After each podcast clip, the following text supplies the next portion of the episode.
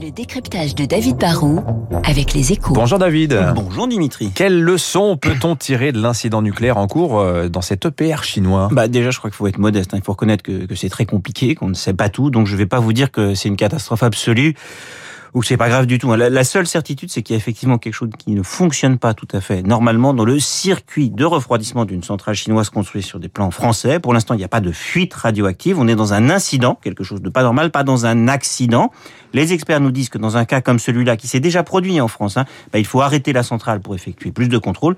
Le problème, c'est que cela arrive en Chine et que même si c'est un pays qui a acquis au fil des ans une vraie expertise nucléaire, bah, c'est pas un pays qui a une culture des contre-pouvoirs. Alors c'est quoi justement une culture euh, du contre-pouvoir? Bah, dans un secteur comme le nucléaire, on peut pas avoir une seule autorité qui décide de tout. On peut pas avoir un gouvernement qui dit euh, qu'il faut investir, qui décide quel réacteur on va construire, qui impose des normes et qui derrière exploite et surveille.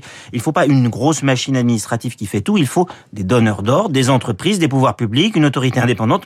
Il faut un arbitre qui puisse se placer au-dessus de la mêlée, qui puisse dire que la priorité, bah, c'est la sécurité, et qui puisse tordre le bras, le bras à l'exploitant de la centrale, comme au gouvernement en cas de souci. Alors en France, on a ça avec l'ASN, mais en, en Chine, visiblement, c'est pas le cas. Bah, on va voir. hein. Ce qui est sûr, c'est que c'est plus facile de pas être d'accord dans une démocratie, hein, dans un pays dirigé par un parti unique. L'intérêt supérieur de la nation peut parfois pousser certains à prendre des risques. On l'avait vu avec Tchernobyl il y a quelques années en Russie.